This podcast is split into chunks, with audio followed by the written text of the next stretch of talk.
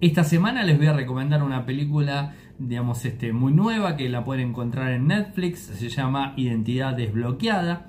Es de una chica de origen coreano eh, que se encuentra en un colectivo, pierde su celular y una persona se apodera del mismo, eh, pero tiene unas intenciones bastante sombreas y además tiene todo un trasfondo. Eh, está muy buena porque tiene algunos, algunos temas que, que, nos puede llegar a servir a nivel tecnológico y de seguridad y privacidad para nosotros.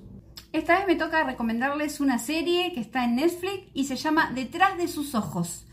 Si leen la reseña que da Netflix, dice, la vas a terminar y la vas a querer volver a empezar te parte la cabeza. Se trata de traspaso de almas.